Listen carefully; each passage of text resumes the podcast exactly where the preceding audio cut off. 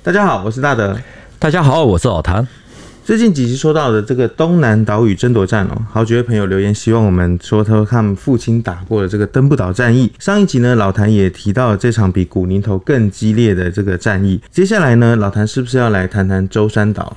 那我们知道，哈，在一九五零年五月十三日，从舟山的机场先后起飞了八十一架次的飞机，对大陆的沿岸阵地呢开始进行轰炸扫射。在舟山的十多万大军呢，很多人都以为那个时候要开始是反攻了，因为呢，空军在舟山本岛附近的一个叫做岱山岛花了四千万的银元啊，刚刚修建好的一座可以供 B 二四轰炸机起飞的水泥大跑道。大家都认为哦，跑道完工以后就是开始要反攻，哪里知道登了船以后呢，抵达的地点竟然是基隆。坐船两天一夜到到基隆，基隆港下船。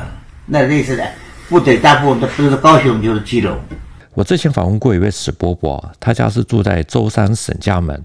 十三岁的时候，他被带过来，之后呢，进入了五十二军。他说撤退的时候，十八九岁、二十岁左右的年轻人。想到没这个家，爹娘也看不到了，家也回不去了，就我叫啊，哭，我要回家，我要回家。那个部队长官，有的长官就下命令，把他抓起来，抓起就不见了，来了吗？把布袋一装，往海的海洋丢。哦，那是这样的，冤我冤死人很多，哦。有一位舟山定海人啊，林伯伯，他是跟着六十七军过来，是自愿的，可是他也说撤退的时候非常的惨哦。他亲眼看到了有人跳海被打死，那个时候很悲惨，会游泳的嘛，他们就跳到海里游泳，对，还有人就就把他打死了。我亲眼看到有有一个小小轮船的，他他用炸弹。啊！把它炸掉。这一次的撤退呢，应该是国共战争一次性撤退人数最多的一次啊，所以一定会引起很多的质疑。因为那个时候蒋介石手上仅存不多的部队哦，有三分之一集中在舟山岛，能打的也几乎都调过来。比如说像是刘玉章的五十二军，还有经过古宁头战役洗礼的十二兵团第十九军哦，可以想见那个时候撤退对心理的冲击会有多么的大。那总之呢，为了要安定民心士气，所以报纸突然之间就刊登了蒋经国的一封公开信，标题是“舟山国军为什么要撤退”。而他这封信呢，是答复一位反对撤退者的信。里面除了肯定舟山撤退的成功，蒋经国还说：“你在信里面问我说，舟山的撤退是不是表示国军的力量不够？”蒋经国他说：“我应该很坦白的回答，是的，可以这么的说。过去军事上的失败，在于许多将领缺乏眼光。”想装好汉，应退不退，应进不进，才被各个击破。今后我们绝对不能再打没有把握、没有准备以及地形与我不利的仗。老谭之前有说过，进攻难，撤退更难。前一期国共在登不岛血战的时候，有提过三野二十一军六十一师师长胡伟的撤退。那那本书的标题是说，成功撤出就是胜利。我不了解的是，国军在登不岛打赢三野胡伟的第六十一师，可是为什么又要撤退？蒋经国说，哈，那个时候相隔一千七。七百码的对岸，共军呢集结了四十万的部队，有三千多艘可以运输的船只，另外呢还有大大小小两百多架的飞机。在这样的威胁下呢，做大部队的撤退啊，的确可能会造成非常不幸的后果。可是呢，过去的军事失败啊，就是在于不肯冒应冒的危机，更不敢冒大险。那过去的失败。不但不能进，而且是不能好好的退啊！现在是不一样，可以迅速、秘密、有效的撤退，代表军队还有政府呢，是不断的在进步还有改善。果然哦，就像是前面说了，成功撤出就是胜利。那时候的情报有这么准确吗？就是已经真的到这么危急的情况了？其实呢，舟山撤退的整个背景啊，简单的说，就是三野他在登陆岛战役之后，仍然想要准备拿下舟山，因为他们必须要打通上海啊等等这些港口的被封锁的这种情况。那负责主持攻岛的是粟裕啊，他们在一九五零年的四月初啊，粟裕决定动用六个军啊，二十万人。有大概五十多架的飞机啊，可供一次性载十万人的木船大概两千多艘，预定在六月初开始发动进攻。后来又因为军力发生变化，所以决定改在六月中旬或者说七月才发起攻击。另外一个时间点呢，就是我们之前讲过的海南岛战役啊，因为四野很顺利的攻占了海南岛。此外呢，舟山距离台湾也太远，军民人数加起来有七十多万人啊，补给困难啊。对，其实那个时候蒋介石的国民政府财政负担是很重的，再加上国军那个时候也逐渐失去了对舟山这一带的制空权还有制海权，所以蒋介石呢才决定说要撤军来保全他的战力。所以登不岛战役结束哦，才短短的半年，局势变化如此之快。之前呢，其实也还没有听说过，就是解放军出动空军哦，对，一下子就变出来这么多架。因为在登不岛战役结束后，粟裕建议应该先加紧发展海空军，在作战的时候呢，用海空力量先实施歼灭性的打击哦，然后再以陆军的优势兵力来夺取舟山。毛泽东呢，于是就把成立不久的海空军抽调的部分过来支援。可是呢，重点不是在于数量，关键点是苏联援助了米格十五喷射机，性能呢碾压当时国军所使用的螺旋桨的飞机。我们现在翻当时的报纸哦，可以看到都是报道空军今天炸哪个地方，昨天又炸哪里哦。一直到了一九五零年三月二十还有二十一日啊，都还刊登说对上海周遭的几个机场呢进行威力搜索。没有想到苏联援助的第一批米格十五却在三月底呢悄悄的进驻了上海。我们知道这个空军的军机只要代差哦，它那个性能效果，或者是说它的攻击能力，或者是防御能力就差很多了。意思就代表说解放军它要开始进行一些动作，或者说要做翻转了嘛？空军很有名的第四大队第二十二中队啊，中队长是李长泰少校。他在四月二日呢，带着僚机去侦巡，结果呢，李长泰在浙江嘉兴附近呢就被击落。王宝祥驾驶的僚机呢也被击伤哦，勉强飞到杭州湾就跳伞，被在附近巡弋的海军太糟舰给救起来。为了要搞清楚解放军的空军实力，国府空军四大队呢在四月八日啊一次性的出动了十二架的飞机啊。结果呢，陈生林上尉后来他做到了参谋总长，他那个时候发现了上海江湾机场有几架的后列域的飞机起飞以后向西飞走，而且他们怎么追都追不上。就螺旋桨的飞机其实要追喷射机是肯定追不上。是，是那后来呢？之后呢，空军派出了第十二侦察中队两架 RF 五侦察机呢，在四月十日的上午飞到了大陆进行征召，其中有一架呢是由征召之神称呼的甘宝普所驾驶。我们前面讲大陈岛撤退的那一集呢，提过国防部长于大伟，他搭乘的就是甘宝普驾驶的飞机去征召，回来以后就就对老蒋说，一定要赶快撤退啊。拿回来讲，就是甘宝普他驾的飞机呢，就冲到了上海大厂机场，征召到地面上停放的米格十五的机群哦，那他怀疑说会不会是模型机，所以又大胆的就是调转机头，再度飞回来原地重新征兆。这个时候呢，地面上的米格十五机群呢，因为曝光，所以就全部都已经疏散了。那这个时候国军已经收到情报，他们是怎么样的应对呢？蒋介石是在四月二十七日到舟山定海，陪同的还有美国退役海军上将哦，库克上将。他在舟山听取了国共双方的这些军情的简报之后呢，蒋介石在四月二十九日啊回到台湾。没有几天呢，五月五日就是大量的轰炸机就飞到了宁波去炸一个怪机场。为什么会用怪机场来形容？因为为了要配合米格十五的进驻啊，定海对面的宁波呢，那个时候修建的一个跟传统不一样的机场。那个时候大家对喷气飞机或喷射机了解不多，所以没有联想太多。那现在呢，甘宝普他征召到了米格十五机群啊，以他的这个照片印证哦，就足以判定这个怪机场呢，就是要给米格十五使用，目的是要夺取舟山的制空权。可是呢，在舟山不知情的人。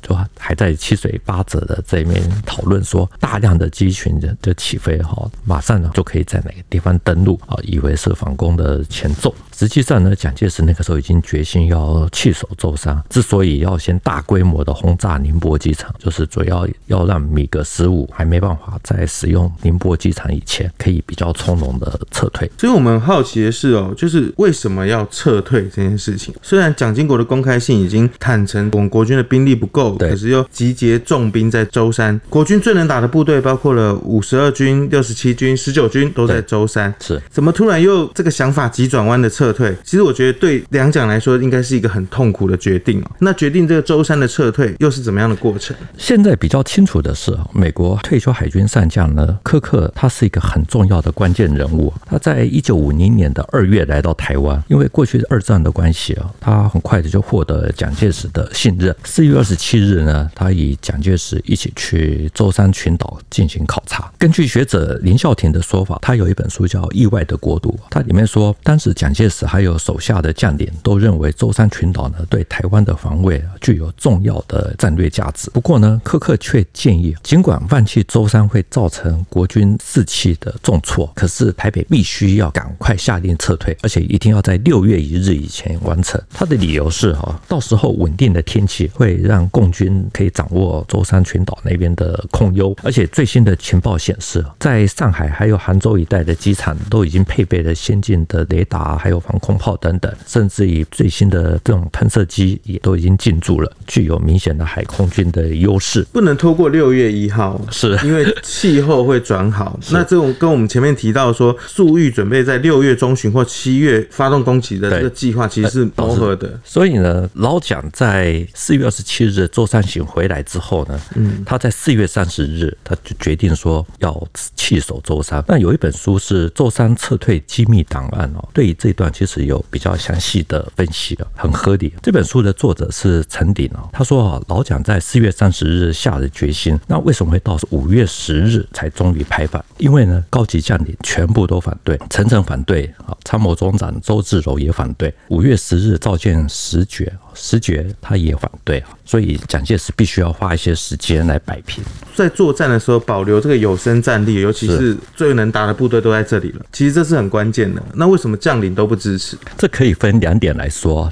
第一点就是军事上的考量，撤退呢会失去了反攻的跳板，因为就是海南岛已经丢了，距离大陆最近的，而且是面积比较大的，就只剩下舟山。舟山固然不好守，可是相对的，因为距离近也好进攻。那第二点呢？其实是情感的问题啊，这点其实是非常的重要，所以柯克他才会讲，尽管放弃舟山呢会重挫国军的士气。可是蒋介石必须要立即的下令撤离。在舟山大撤退的前几天呢，一九五零年五月四日，新闻报道还特别的报道说，舟山的部队宣誓要誓死的保卫。同时呢，还刊登了蒋经国去视察舟山，说这个大家都情愿战弃啊，有人甚至因为设计不好啊就愤而自杀，还有人把自己的右拇指给剁掉，改用左拇指来设计。所以报纸真的是这样写的哦，是是，白纸黑字，是没很难。很难让人家相信呢，这会有点太夸张了？因为。宣传的调子拉得太高，突然急转弯，难免会有离心力，所以以至于这个蒋经国他必须要发表公开信，还说舟山的撤退呢，会使得失败主义者更倾向于失败，动摇分子更加的动摇，也会刺激民心，在精神上的损失很大。可是呢，假使舟山的军队全部被歼灭，而台湾又保不住，那后果又比舟山的撤退啊严重更多。所以呢，任何统帅部就统帅在做最高决策的时候，必须要把握住大方针。对于所谓的刺激、失望、影响这些感情的这种作用呢，是不能够作为决定性的因素。蒋经国说：“哦，在舟山撤退，难免会对感情出现刺激、失望以及影响。”是这番话虽然有它的道理在，那老谭有问到说有相关的故事啊，可以证明这一段。史之芳伯伯看到的景象，他说：“十八九岁、二十岁左右的年轻人，想到没这个家。”爹娘也看不到了，家也回不去了。就我叫啊，哭，我要回家。那个部队长官，有的长官就下命令，把他抓起来，往海的海洋丢。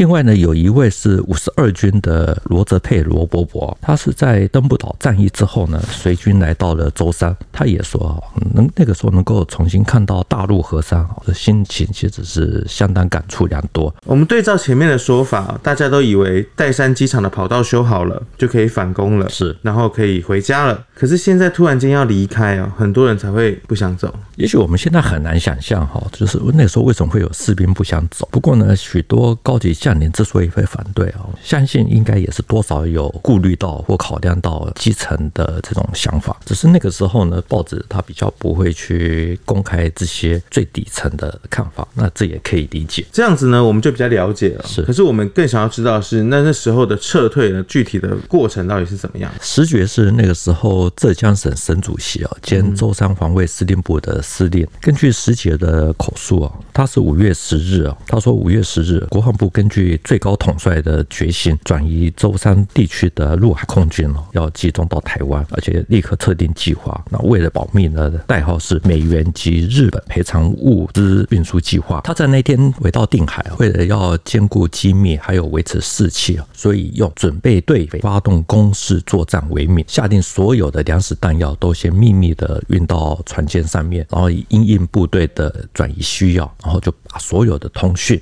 都关闭，控制码码头，全面的戒严，准备要撤退了。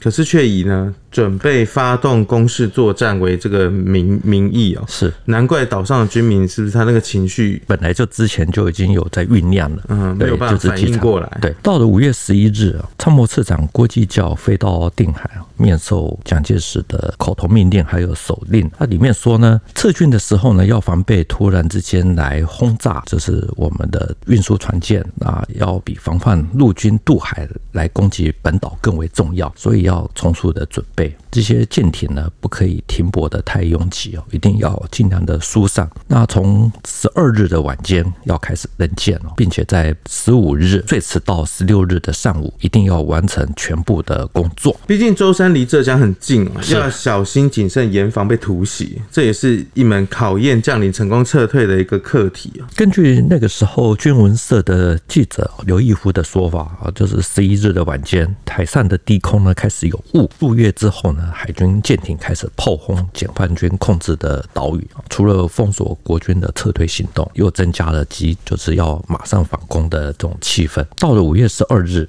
石觉开始督促前沿岛屿的反攻救国军哦，要先期反攻，在大陆建立根据地。五月十三日呢，有八十一架次的飞机啊，还有军舰数十艘，就是开始进行轰炸、炮击啊，然后远程的炮火的，不断的轰击啊，就是制造那种假象出来。所以这反而变成以进为退啊，是这种兵不厌诈的这个谋略，其实已经运用到极致。对，那这次的撤退呢，其实是极为的机密哦。所以五月十三日呢，台湾来的八十多艘的运输船舰哦，悄悄的就分泊在舟山指定的海域。晚间七点开始，机动兵团还有特种兵团开始上船。定海本岛的守备兵团呢，是在第二天晚间开始撤退。第三天呢，是舟山群岛这个其他就是周边的一些岛屿的守备部队啊，开始登船。那他们所有登船的时间呢，都是从傍晚七点到次日的拂晓六点，就在这个时间进行。那拂晓前呢，船只一定要离岸，这样子秘密的进行，一直到十六日撤退完毕。部队都撤走了，是之前花大钱新建的那个飞机跑道该怎么办？根据刘义夫的说法，这是十六日的下午，十九军的军长刘云汉带了两个团来带上，掩护最后一批人撤退。然后呢，兵工就在这个花了四千万银元修建的水泥大跑道的这个周遭呢，就买了炸药。傍晚六点的时候，那个时候的参谋次长郭基教，还有海军总司令桂永清啊，还有。柯克将军呢，通通都来了，就是搭乘最后一架飞机起飞。然后他说，他看到那条跑道啊，就随后呢，就在闪闪的火光中开始爆破。所以那条花了四千万银元修建的大跑道，最后是在闪闪火光中被爆破。是，本来是反攻的一个具体的象征，也是对军民来讲，心理上面也有一个意义存在。对，没想到最后是这样子被整个毁掉。是，这次的舟山撤退，其实到底最后撤出了多少的军民？根据石觉的说法，撤出的部队是十二万五千人啊，那战车有一百二十一辆啊，那还有其他的物资等等。不过呢，这些数字其实长期以来一直都有一些争议。因为还有一些平民，到底有多少是纯舟山人？部队里面到底又有多少是就地补充的舟山人？其实这些数字一直都不是很清楚。什么是就地补充啊？其实就是拉夫哦，直接把人给带走。报纸那个时候说，除了赞扬舟山撤退成功，像《中央日报》他还说这次撤退有三大特点，包括保密成功等等。可是也有最大的遗憾，就是人民离情依依。至于后来发现的刊物，比如说像是《银海同舟》啊等等，其实也不会写这些。可是呢，在舟山大肆抓兵哦，这个是事实。就像我们前面提到的史志芳伯伯，他十三岁啊被抓了过来。我的外婆六六十几岁吧，到处抓抓我。男生嘛，啊，你这不会抓，找找我们这个营长啊。他我不能放你，拿拿什么钱给我，我也不能收。他我被那个长官知道了，被枪毙。他我而且我抱你儿子走回去的话，半路里那个军队又要把他找到的，没有用的。这样子，人到这个时候心肠也软的。我这个后母讲了几句话，他你好好的乖乖的跟部队去，那他你乖，你要自己好好的照顾自己，好好的保护自己。那个时候几乎每一家都有人在哭，因为都有人被抓走。那像史伯伯他到了部队，努力自修，后来一路的念，也做到了老师，发展的还不错。所以我们只能说，希望时间可以冲淡一切。是。那回过头来讲，那时候对岸的华东野战军，他其实都没有发现吗？一方面是石觉一开始就下令海空军开始佯攻，另一方面呢，其实是从十一日开始，海上开始起了雾，而且越来越大。到了十四、十五、十六日海上都是漫天的白雾，能见度呢甚至也不到二十米。军文社的记者刘义夫啊，他讲说，最特别的是啊，这个雾非常的怪气，只有在海上飘。可是岛上呢，却非常的晴朗，所以机场的飞机呢可以来来去去，没有受到什么太大的影响。所以听到这里，我们可能有可能会觉得说，会不会是连老天爷都在帮忙？是，其实呢，舟山的气候呢，本来在这个时间点就差不多就很容易会有浓雾啊。我们随便在网络上搜寻，哦，就可以发现到很多类似的新闻。那我们在看军史呢，有时候最好还是贴近科学，这个怪力乱神的东西还是少讲一点，摒除。感情的会比较可以看得清真实的情况。所以那时候在国军撤退的时候，就算没有白雾的帮忙，解放军他都不知道。到了五月十五日啊，已经有发现到国军似乎有后撤的迹象。那次日确定以后呢，山野第二十一、第二十二还有第二十三军呢，立刻出海攻击啊，啊，很快的就控制了定海、岱山、妥山这些岛屿，没有经过什么的战斗。不过呢，国民政府那个时候还是在舟山群岛，它有一个叫做圣士列岛，留了一小批的游击队作为象征。到了七月六日，华东军区出动了六艘的舰艇，兵分三路，很快的把大小洋山这些小岛通通都占领。到了八日，全部就是夺取了圣士列岛。我们又要来事后诸葛了。是，你觉得当时如果国军没有撤走的话，到了六月之后，粟裕强攻是有机会拿下舟山的吗？粟裕在登不岛战役之后呢，他是建议啊，就是他说蒋介石已经把台湾部分的兵力移到舟山，而舟山呢又没有内应啊。如果要死打硬拼的话，损失会非常的大，所以要延后攻击的时间，加紧发展海空军。那这个方案呢获得了同意，所以毛泽东就把刚成立不久的海空军呢抽调了部分过来支援。那这也是为什么就是后来在一九五零年三月底会有米格十五现身上海，宁波会出现怪机场的原因。其实呢，舟山那个时候兵家敏。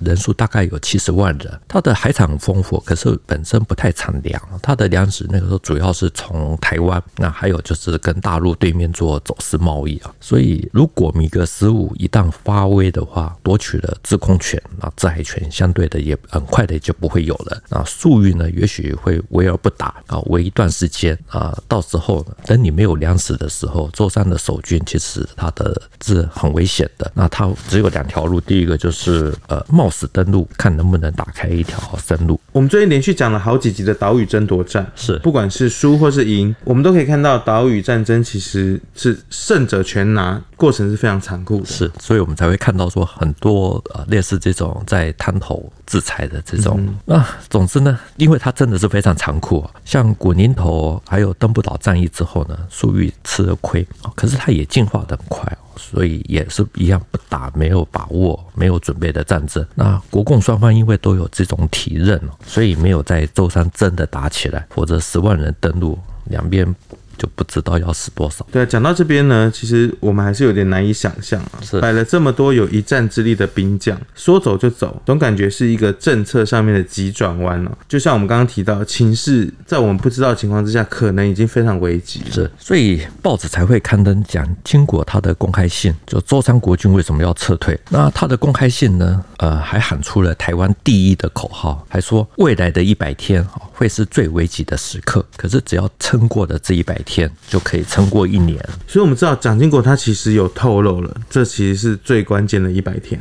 蒋经国说了，其实。指的是粟裕呢，那个时候正在策划动员，华东军区呢用五十万的兵力来攻台，所以必须要集中兵力啊，全面啊，就是全力的应付。在林孝庭他的《意外的国度》这本书啊，这个他也提到，美国使馆的武官呢，那个时候也私下的预估，解放军攻台的时间点会在一九五零年的六月十五日到七月底之间。所以等于舟山一撤军，马上就要紧接着就是攻台的渡海战争了。对，所以从舟山撤退来的部队啊，他们在海上集结，然后再到台湾啊，都一下船，其实基本上没有任何的休息，马上就开始整训，像是五十二军。他们就是直接拉到了湖口去整训。不过呢，他们并没有等到解放军攻台，而是韩战爆发了，大家都在私下议论纷纷，是不是要去打韩战？从结果论来看呢，我们不知道舟山如果撑到韩战爆发，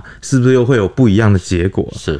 无论如何呢，这一集的节目让我们呢回顾到了舟山撤退的整个背景跟过程。那还有呢，老兵北北现身说法，让我们其实代入感非常的高啊。那让我们更加体会哦，就是如果在岛屿作战上面，海空军的这个优势真的可以决定一切。对对。那我们今天的节目就到这边，谈兵读武，新闻与历史的汇流处，军事是故事的主战场，只取一瓢饮，结合。军事、历史跟人文的节目，除了在 YouTube 上面呢，可以跟观看，在底下跟我们留言交流之外，也能用 Podcast 收听。欢迎听众到 Apple Podcast 给我们留言跟五星评价。再次谢谢老谭，谢谢大家，我们下次见喽，拜拜，拜拜。